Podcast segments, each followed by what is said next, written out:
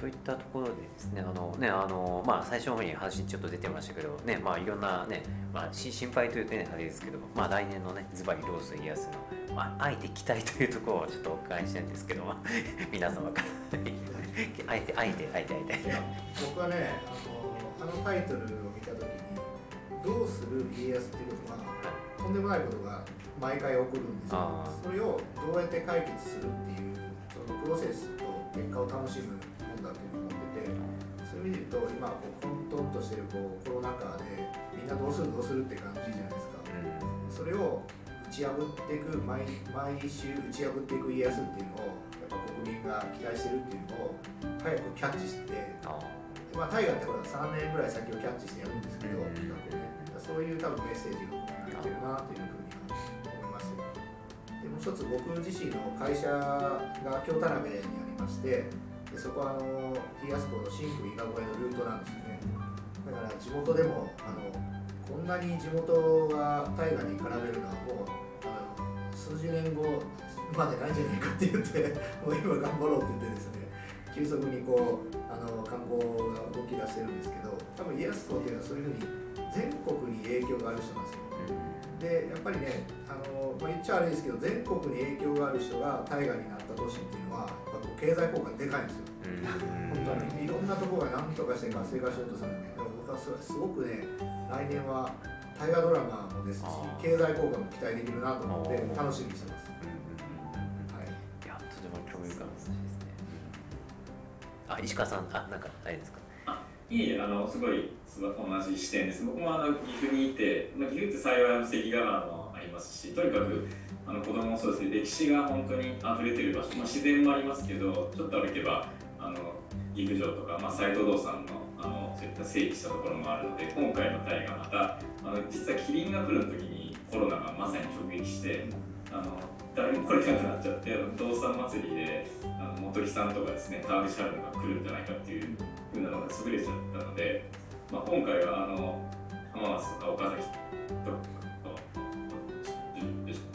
ちょっと実はこの前久しぶりに行こうと思ったら全面工事中であの来年に合わせて今全部改装してるんですね。なので今天守閣だけ工事中の浜松城とか逆に珍しい写真が撮れてそれはそれで 良かったんですけどまあ、そういった本当に観光地の特需というかもちろん数正を知ってもらうのもそうですし家康公がまつげにどうするっていうところででタイトルに込められた思いとしては大河なんですけど毎回こうオムニバスっぽいんじゃないかなと。今回のトラブルはこうしたとかそういうのがどんどん積み重なってどうも一本の線でまあ、風最後どこまでやるのか大阪までやるのかなっていうところなんですけど今ずっと長く見るのが皆さん辛くなってきていますし 新しいあの世代をけども重厚なタイが僕も好きなんですけど昔の本当に。あのそういうのも好きですけどまあなんとなく見て SNS でシェアしてあっていうなんか今の時の俳優さんが活躍するして楽しかったなっていうような、まあ、そういうのもあのこれからの大河としては、ね、マスジュを中心にやっていくっていうコンセプトもすごくいいかなと思うのでまあ昔みたいに一家揃ってじゃなくてもバラバラなところでみんなが月曜日の話題に大河どうだったかなっていうふうになるといいかなと個人的には期待すごく期待しています。ありがとうございます。いやいいですね。ありがとうございます。あのそうですね。私もあの本当にあのいい意味でビジネス視点でねあのこうどうするやつまさにあの鈴木さん言われたような経済波及効果だったり、ね、石川さん的な視点っていうのすごいあの、まあ、関心という意味でもありまして。あのまあ、いろんな歴史マッチングサービスでいろんな,、ね、あの歴史業界人の方あのつながせていただいたりとかね実際の方とそういった方とつながせていただいたりまあちびちびとやらせてもらってるんですけど、まあ、そういった意味でもどうせやつね本当期待できるのかなと思っててはいとても興味深い話ありがとうございますああと清水さんいかがですか？どうせやつは？そうですねやはりあの、まあ、私も若い頃の家康公を、まあ、取り上げてほしいなっていうのは実は思っていて、まあ、我が家も実はそのさっきお話しましたようにその村木砦とかっていうのであの家康公は一日だけあのお題の方に会いに行かれてますね。あの時に取引をしてるのは多分うちの銭湯なんじゃないかなって思うんです じゃなきゃその中山港と任されるってことはない実はめちゃめちゃ交通の要所でそこの在管に据えられるっていうのはありえないなと思っていて、まあ、それでしかもうちは電通院の実際の檀家相談やっております、なので、まあ、電通院の,、まあその絡みということもそこに墓所が持てるっていうこともですね普通ではありえないことだと思ったんですだからそういうこと、まあ、父が実は調べていることなんで私ちょっとあんま詳しくないんですけどもえあのやっぱり若い頃そのどうだったのかなってことで先ほどおっしゃられましたに一回一回のオムニバスにそのなればなるほどやっぱり面白くなるのかなっていうふうに思うんですね。的な部分っていうのをいかにかいくぐるか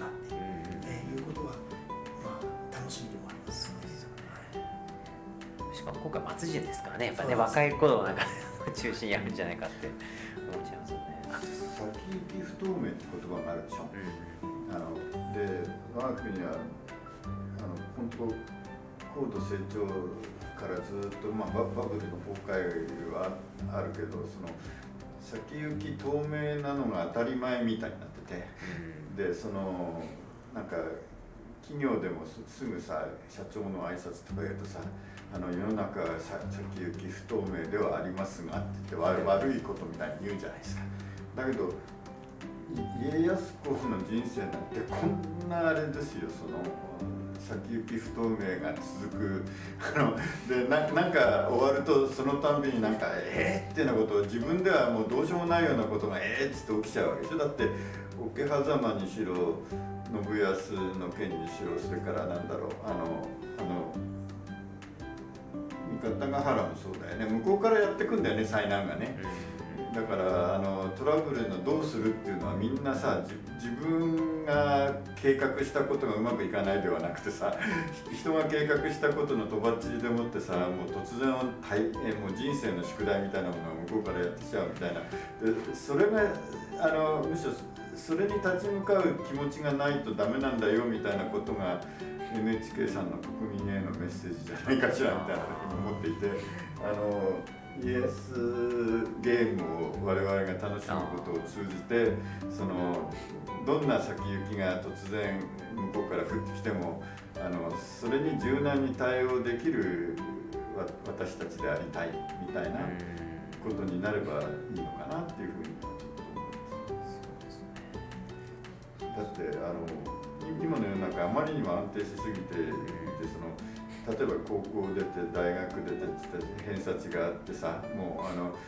なんか自分の予備校スコアでもってほぼ行ける大学がもう決まっちゃってとかであの就職もみんながいっぺんでしてみたいなそそんなのないんだよねあのむしろそれが普通じゃないんですよね。あの人間が社会で生きていくっていうのはもうさまざまな災難が自分の思わないところからやってくるのにどうやどうやってこうあの解決するのかみたいなことでそんな安定なんていうのはむしろ珍しいぐらいの話で。でいよいよいよいよそういうふうにみんなが生きていかないと日本は日本は本当にやっていけなくなっちゃうよっていうのが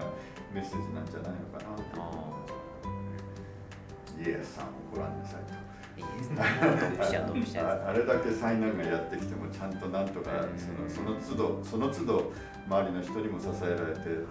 ていうような点々でみたいな話だ。とても学びがね深さの大河になりそうですね。いやありがとうございます。いや本当にすみませんちょっと時間経っちゃって申し訳ない。えー、じゃあですねあの。ね、あのいよいよあの竜英会さんとはというところでちょっとすみません改めてになっちゃってよろしくお願いします。はい、あの上村さんの方から、まあ、会の概要であったりえ歴史であったり少し、はい、できたのは昭和58年かなぐらいなんですね。でちょうどあのコロナの最中に40周年を続けましてで最初はですねなんかあのあれですねあの日光東照宮のあのお祭りっていうのは毎年あってでそれにあの18代のご宗家があのあの行かれる時に誰もついていかないっていう話があってあのなんていうか少なくとも家臣の者がググして行くのが筋じゃないかみたいなことをその某あのまあどっちかというと今よりももっと高級旗本の子孫ですね あのいてあのみんなで話をしてあのこの会を作ったと聞いています。でで最初の頃はものすごくそのあれがうるさくてあの入会規定なんかもで逆に言うとあのいかがわしいものが入りたいというのもすごくあったみたいな あの、えー、今みたいにですねあの会員数をあれするのに子孫をなん。とかあの活性化しないと大変だなん。ていうような時代じゃなかったので、あのまああの最初はあの旗本の子孫であの本家の長男でないと入れないみたいな感じだったん。ですでまあそれもだん。だん。あの緩くなってきてあの明治時代から後の人は弟とかなん。かでもいいよみたいな感じにはしたんだけど少なくとも江戸時代の間はそのあるあの家？家単位でやったやってたんですね。でだけどその考えようによるとそそれはいろいろ不都合が出てきてまず一つはあの女の人のをどうするかっていう問題があって子孫たら別に女の人だってたくさんいるわけですよ、ででそのだ嫁さんならいいとかね。それからあの家が耐えちゃう場合があるわけですよ。有力な会員でもね。でその耐えそうになった時にその一時的には奥さんがその妻子を継ぐのでそこまでは会員にしていいよとかね。ままあとにかくいろんなことを考えて三十数年やってきてそれで40年目の時にその私が会長になってしばらくしてからですけどもうそういうこと言うのよそうよって言うんですねその要するにあの民法ももう個人単位でやってんだからその子孫であればいいと。でその代わりその女系でもあのそれから着系合系みんな文系も全部ありだけどあの江戸時代にちゃんとあの正式に言うとその開幕した1603年から大政奉還した1868年までの間にそのちゃんとあのお録をいただいたっていう証拠だけは先祖は。でその人と自分とのつながりがちゃんとあるということだけはちゃんとしましょうねと。そうしないとあの私歴史好きですだけでハイライトすると困るんで あのそそれはそれであの旗本御家人お好きや坊主あの女中僕女中全部あり。でとにかくあの江戸幕府というものからあのの、まあ、オール徳川カンパニーの社員社員子孫の会しよう。で子孫であれば別に女系でも何でもいいよっていう話をして、そういうあの規約改定をしたんですね。ででその時にそのもちろんその東照宮や久能山の東照宮も含めてあの武具するというのが基本なんですけども、あのそのためだけでやってやったらとても高い会費払ってやってらんないですからね。でむしろそのここのところスローガンとして掲げてるのは歴史に強い幽霊会ということであのそこのところはまああの皆さんも含めてその歴史の好きな人たちとの交流でで、まあ、幸いなことにその幽霊会がお願いしますと結構な学者さんでも講演なんかしてくださるのであのそれからあの先祖のことを語るだけでね、あのなんか歴史の一つのなんていうのかあの講演になっちゃう人もたくさんいるわけですよ、うん、さっきの水野さんとか含めてですね。だからそういうご子孫のそれからあの我が家の明治維新みたいな話をあのするとあのひどい目にあったとかね、それから貧乏したとかね。それからあの明治維新はしのいだけど明治期にどっか行っちゃったとかね。そうそういうのがたくさんあってでそういう話も聞こうじゃないかっていうのであの内部では年に2回ぐらい学者さんの話を聞いたりあの会員の話を聞いたりするようなこともしてます。であのこれからももっと何て言うかそっちの方は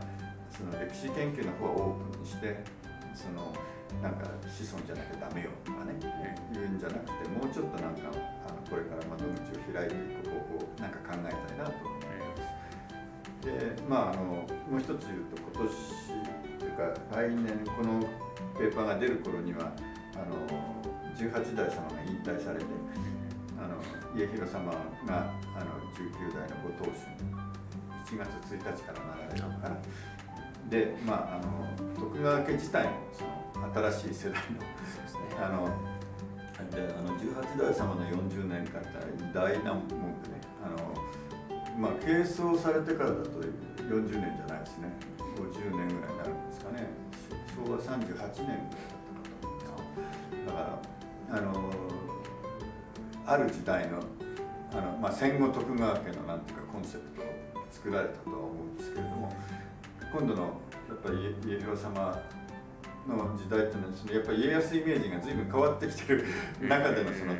徳川家の当主としてどうなんだみたいなところで言えば新しい新しい徳川家のあのあり方とあの周りとの付き合いですよね。あのいろんなあのそれこそ徳川カンパニーをどうやって作っていくかみたいな話としてあの対応していかなきゃいけないので私たち竜英会員もそういう新しい時代のあの会員としてあの、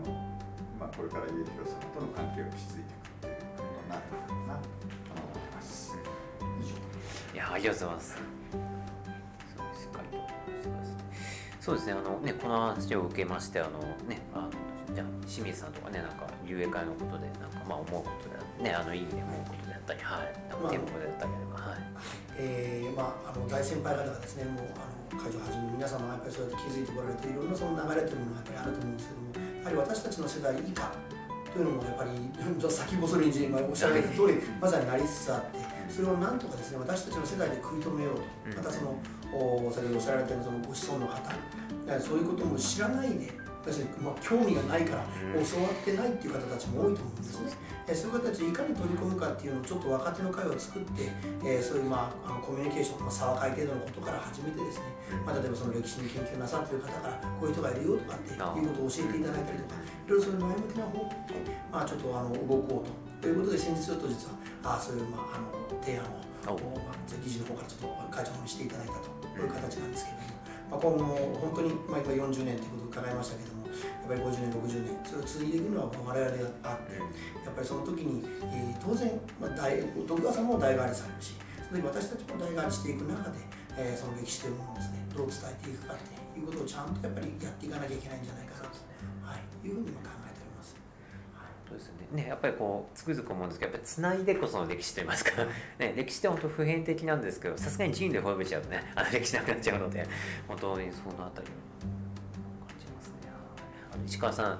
いかがでしょうかそうですね、お二人とよく似てるんです。やっぱり幽霊会っていうのは、まあ、まさに家臣なんで、あの家康公の作ったこう旗本システムが、まあ、現代に、まあ、現代だとちょっとそんな時代じゃないんじゃないっていう声もあるとは思うんですけど本当に家広さんが徳川を今体現されている方でそういう人たちをまあ慕ってあの集まって盛り上げていく人たちというあの集まりは決して無意味ではないと思ってまして特にあのあの前ですね。ちょっとお墓の件です。昔あの幽霊会の公演であの日本オレの時は本当に日本国民ってその時の人たちがずっと日にちを意識してなんか御社もあったというような話を聞いたことがあってまああのすごい一大行事であってなかなか最後の将軍は日本オーレって確かできなくなってたと思うんですけどまあ本当にそれぐらい大きな行事だったっていうことでみんなが認識しただからそういうあの記念日的なところの活動も何かちょっとこうあのそういった文化と伝統というか歴史を守ってきた人たちがいてあとはそういう弔うとか最近まあいろいろ無縁仏とか散骨とかそういう話も出てきてますけどやっぱりお墓があってそこを弔ってご先祖様を敬うとかそういう基本的なところってどんどんあの失われてってる気がするので、まあ、徳川の世の中を守ってきて今もいらっしゃってその家臣であの幸いにも残っている人たちはそういうのを守り伝えていきましょうっていう、まあ、資格を持たせていただいてるっていうことを、まあ、竜英会の僕としては会員として意識しながらもあと現代の人たちとこういろんなイベントとかですねあの歴史の教育とかいう部分で何かお役に立てればなっていう思いであの参加させてもらっています。というところです。ありがとうございます。鈴木さんいかがですか？あの、ね、いろんな、ね、つながりといいますかね。歴史業界から、ね、あると思うんですけどあの遊泳会さん取り組みとか聞かれて。あのあれなんですよ。多分そのご子孫の方でも知らない方がまだまだ多いと思うのであの変な開拓レンチャリって言いますか。あのよくね僕もねいろんなこうところに顔を出すと実は江戸時代はこうこうこうでこうでって言ってる人が結構いるんですよね。だけどそういう方々でも多分あの存在を知らない方もいらっしゃると思うのでさっきまあ会長がおっしゃってたようにね私たちがあじゃああのこういう会があるんですよっていうのを一つお声がけするっていうのは大事なことなんだなっていうふうに思いました。ぜひ。いやでも。私たちはできないことが本当に本当にね多いんですよね。よくよく聞くとみたいな。ああと特特にあのそのご本人が歴史に興味がある方。ね。そうですよあの来てくださるとすごくあの、うんそうでないとあのただ一あの家広さんを囲んで1年に1回お食事しておしまいみたいになっちゃうんですよね。だからあのやっぱり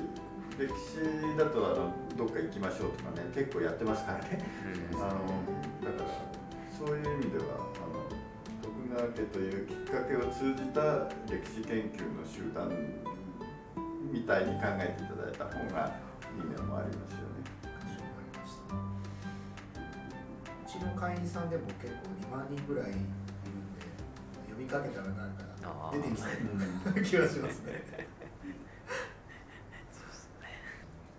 あすみませんちょっとだいぶ、ね、時間でしちゃって、えー、とあと一つ二つなんですけどもまあそうですねあのねあの竜英会さんのね今後のビジョン的なところもあの先ほどねあのお話しいただいたので、まあ、それを受けてということなんですけどもあまああれですねで、えー、あそうだねすみませんちょっと話題変えてあのなんでしょうねまあさっきも話出てきたかもしれないんですけれども、まあ、ビジネス的な、ね、目線で見た場合の家康ってどんな方だったのかなみたいな 思いましてあのね端的で全然変わないビジネス的な目線で見た場合の家康とは。はい。どんなまあ実どんな人だったかみたいな。そうですね。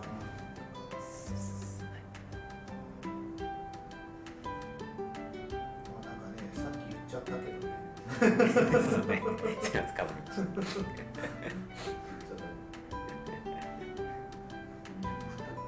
ついいですか？ああどうぞ。あありがとうございます。あのね一つはあの本郷さんがよく言ってる話だけどそのななんで江戸江戸にわざわざその繁栄もしてない草深い田舎に幕府を開いたかっていうのがあってでそれをその東日本開拓説っていうのがあるんですね。でそのあまりにもそのそれまでの東西の経済格差っていうのは激しすぎてなんだけれども一方であの江戸時代を通じての石高でいうとなんか東日本の方が大体倍増してるとかいう話があったね。でそのきっかけはやっぱりその幕府が東側に移ってきたからだっていうのもあるのとそれからもう一つはあの駿府政権っていうのはね絶対鎖国主義じゃなかったんだと思う。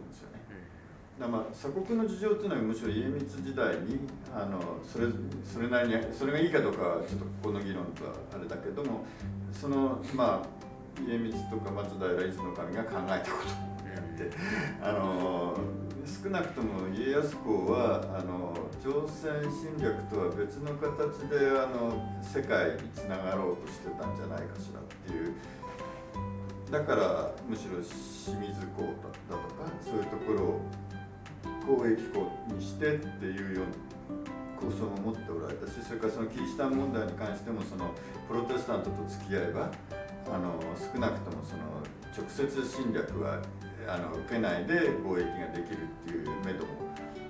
まあおそらくその三浦安人あたりがそうそういうのを後ろでプロデュースしたんだとは思いますけどあったんじゃないかっていうんでその結構なんか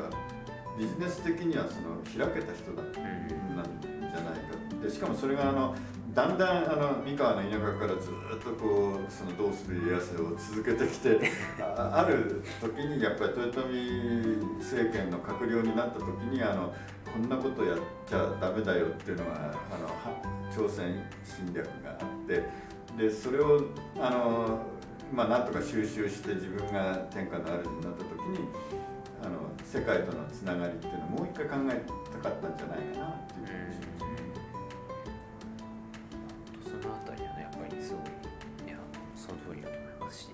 ね、だからこそね江戸がやっぱあれだけついたっていうのはやっぱりありますしかもその日本は当時その世界貿易についての圧倒的なあのキーエレメントを持ってたんですよ、それは銀でそのこんな銀の産出国ってなかった。でメキシコはもうなんせだんだん掘り尽くされて きちゃって。でやっぱり日本の石見銀山の銀が世界中の銀の1割とかなんとか言うん。でしょなんかちょっと数字は覚えてないから後で調べてほしいです。あのなんかそそんなキーキーエレメントを持っていたわけだから貿易やろうと思ったらばかなりできできたはずでね、それで何買うのとかいう話だったんですよ。確かにねそこまでね。それまでは鉄砲だったわけですよ、だけどもうもうもう鉄砲いらないでしょうとじゃあじゃあ何を買えば、あの日本は発展するんだろうみたいなことを。だからそそういう意味でちょっとあの政治的には秀頼を滅ぼしてそれで亡くなったみたいな話になってるんだけどもうちょっとあの家康公があのままあの駿府構想を実現していたらどうなっていたんだろうかみたいなことは、あの考えてみると川さん清水さんもし何かでははいまあ、もあの今会長のおっしゃった通りあの世界史における日本人の中のそのやっぱり銀とかですが武器の購入とか豊臣政権を倒す時に、まあ、こうちょうどプロテスタント新興国のあの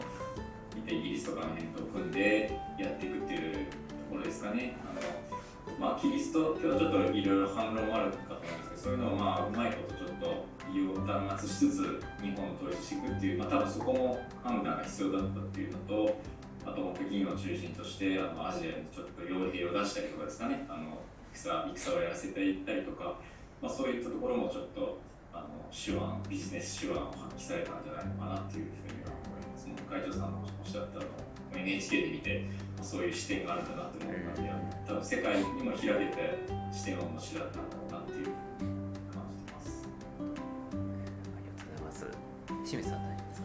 私も文化の話しか先ほどからずっとしてないんですけどもやはりその今徳川記念財団の方でもですね、えー、家広公がやっぱりおっしゃられてましたんですけどもおやっぱり江戸城焼けてるんですよね。ですからそれまでの目録にはかなりのものやっぱり文化的なものを集めるっていう収集するっていう考え方が相当家康公にもあってやっぱりその各地方ですねいろんなところを集約するに集約するにあたってやっぱりその名産品とか例えばその地方が何があるかっていうことを把握してで自分のところでどういうものを作れるかとか相当に考えてたんじゃないかなっていうふうに思うんです。その一つにやっぱり、まあ、先ほど言ってますけど能もそうですし茶の湯もそうですしそういうものをかなりやっぱり収集してたそういう形跡はあるんですね。だそれが経済的にどうのこうのっていうよりもやっぱりもうある程度落ち着いてきたからこそできることなんじゃないかと思うんです。だからまあ、あのもちろん戦乱先ほどお話してますように秀吉公の頃のその戦乱の中、まあ、それを滅ぼさなきゃいけなかったっていうところから今度はその文化的な部分要するに自分たちがその地位向上っていうものをだいぶ考えていったんじゃないかなって私たちは思ってるんですけど。ありがとうございます。はいえーではですね、ちょっとあのラストテーマになるんですけども、あのね、ここまでの話踏まえてというですけどもね、まあ、徳川の伝統ね、それをいかに、まあ、次世代へね、やっぱりつなぐか、ね、さっきもあの龍薬屋さんの話出てきましたけど、まあ、やっぱりね、こういった歴史、また文化財とやっぱね、つないでこそね、より価値があのあるものかと思いますので、まあ、最後にね、まあ、意気込みを含めてね、あの大丈夫ですので、ね、徳川の伝統とあと、で、それいかに、えーね、次世代をつなぐかといったところで、えーね、皆さんにお聞きできればなというふうに思っております。いいです。か、まあ、あのじゃあ一言だけ言ってそうですね。申し訳ない。えありがとうございます。十分語り尽くしたと思うんですけど、あの徳川あの家が続いててこう家臣団でまだ残っている人たちがいて、あの幼い子からまあ老若男女問わず歴史とか、まあ、本読んで勉強して、自分の日本の国のことをしっかり、まあ、お茶ですとかそういうのも含めて話せるような人たちが増えるともっと平和になるんじゃないかなってちょっと最後大雑把な話ですけどと思いますので、あのぜひ皆さん一緒に力を合わせてやっていきたいと思います。今日はあのご招待いただきありがとうございました。ありがとうございましたまた伺いたいです。そうですね、あのまあ、なんでしょう、教科書でいうと戦国時代っていうのは楽しい学びが得れるはずなんですけど、あのさらっと終わってしまうのでですね、いつもあの自分の力を発揮できるのはほんの一瞬だなっていう悲しいあの青春時代だったんですけど、他なんか一つ思関ヶ原の戦いって、やっぱよくよくこう学ばせるべきだなと思ってて。あのどっちが善とか悪とかじゃないっていうその戦いっていうものの本質っていうのを語れると思うんですよね例えば石田三成は義のために戦ったって言われてますけど全然悪くなくてじゃあ徳川家康はあの義を書いてたかっていうとそうじゃなくてもっとでかい大義のために戦っ。歴史的に見ればこう義と大義が戦った時はやっぱ僕は大義が勝つんだと思うんですよ。それが歴史の流れだと思ってて当時はやっぱりあの徳川家康っていう偉大な人にですねあのもう一刻も早く平和にしてくれっていう思いが世論だったと思うので戦っていうのは勝ったと思うんですよね。だから多分こう世界情勢いろいろ今もありますけれどもなんか善とか悪とかでそもそも語るんじゃなくて、まあ、そこに義、まあ、いわゆるまあ大義があるかどうかっていうところの視点っていうのを見てもらってでさらにまあ日本があの敗戦を重ねた中でですねじゃああの日本自体が否定されるのかっていうとそうではないですよっていうところもしっかりとやっぱ教えていってもらう。ただななかなかそのそこの部分を触れ出すとですね、まあ、途端にこうアレルギーを起こす人たちが、あの多いものでですね。なかなか直に教えれないじゃないですか。だからまず関ヶ原の戦いっていうのを教えてですね そこそこからじゃあ負けた方が悪かったのそうじゃなかったよねじゃあ日本どうなったの？戦後ねじゃあ悪い国だったの？そういうわけじゃないよねっていうところからやっぱりちょっと国民の意識を変えていただきたいというふうに思います。でもう一つあの人っていう部分で言うとこのこの中によってこう人との付き合い方っていうのは随分変わったんですけれども僕はやっぱあの伝説だとしても、まあ、逸話だとしても好きなのは秀吉公がね大阪城で各諸大名を集めてお宝自慢会を始めた時にですねあのみんなこう茶器とかねあのいろんなものをこう披露するんですよでその時に最後家康になった時にまあ関東を滑る家康公なら相当いいものを持ってるだろうっていうふうに秀吉がこう言うんですけれども家康はいえいえ私はあの田舎侍まあ何度も申し訳ございますとただ一言自慢できるのであれ自慢させていただくとすればいつでも私のために命を捨てる500機がおりますっていうねこのなんかこのかっこよさっていうのがねなんかねやっぱりねあのかっこいいよね、うん、だからやっぱそれだけ人を大事にして人を育てた結果、まあ、今のその今のというかねあの、天下っていうのが二百何十年続いたわけで。いつの時代も人だなって思うのでそういう家康の、ね、秀吉は人たらしとは言われるけれども家康のそういう人作りの部分をですね学ぶ機会になってほしいなというふうに思いますね。うんうん、いや本当人作りとても大事ですよね。はい。できてないですけどねもう。永遠のテーマですけど。ありがとうございます。えじゃあ清水さんいかがでしょうか？まああの もうもう本当私はもう自分のことしか話せないんですけどもやっぱりその家康がそのしあの幕府の式学の能を選んだっていうことをやっぱり一番大きいと思うんですね。その政権とかそういうものを全て、まあ、掌握できた。そうした時にやっぱり武士も必ず死ぬんですよね。でその時に武士の鎮魂の気持ちとかやっぱ喜怒哀楽全てにおいてですね冠婚葬祭全てにおいてその能というものを使ったっていう考え方ですよね。人がやっぱり生きるためには結果的に死ぬということを自分が認めなきゃいけないしぱりその時に家康ももう本当に命からがら逃げてきた。その時にも常にそのやっぱり脳があった。何どこのタイミングでも脳をやる。何でも脳をやるっていう冠婚葬祭全てにおいてその脳をやっぱりやってきたっていう事実がですね今日本に全くなくなっちゃって結果的に宗教イコール金になっちゃった。そうではなくてやっぱりもう人は人を、まあ、先ほどおっしゃったようにその人をまあどう掌握するかっていうこと。結果的にそれ死んだ時が一番ですよね。最終的に次に代替わりをするとか。そういうことに対してやっぱり今家族化しすぎてるのでそうなって一族という考え方とかやっぱその家という単位もっとその言えば国という単位ですねそういうものがもっとまとめられるそのもう礎になるのがやっぱりその独学の考え方なんじゃないかなって私は思うんです。もうね、そこできちんとまあ伝えていくといいますかね、重視していくという感じですよね。ありがとうございます。じゃあ、まあ、大鳥と言いますかね、あのラストは上村さんいかがでしょうか？そうですね明治維新から第二次大戦終わるまでの間っていうのはそのとにかく一つの、まあ、革命イデオロギーみたいなものがずっと引きずられてきてしかも徳川は悪者にされていてでそれからさっきお話ししたように今今戦後780年になるんですけどそのやっぱり同じぐらいの時間経ってやっとそのなんていうかそれまではなんていうか徳川の弁護をするとどこかで身の証を立てるみたいなのがあってね、あのなんですか例えばあれですよ。あの明天皇の証拠お手紙なんてのを出してきてさ実は尊王のあれにあの気持ちが強かったら徳川の側なんだとかね。あのそういうような形であの明治維新で俗軍にされたことの身の証みたいなものを立てなきゃならない時代があったんだけどやっとそういうどっちのあのあの西も東ものそういう偏った歴史観からかなり自由になってあの日本の近代っていうものの中でその徳川260年が果たしてきた役割とかあのもっと言えばその家康公のコンセプトみたいなものが今の日本ではどう生きてるのかっていうことを冷静に話せる時代が来たんだと思うんですね。で一方で今日本はどういうものに直面してるかって言えばあのなんかジャパンズナンバーワンなんて僕らがサラリーマンなので一番前線にいた頃は言われてたのにもう世界の中でも二等国に蹴落とされて あのまああの下手をするとあの企業間競争なんてどんどん負けちゃうような時代にどうも来てきていてもう一回あのなんか日本の近代を見つめる中で世界との関係を見つめ直さなきゃならない時期に来てるんだと思うんですね。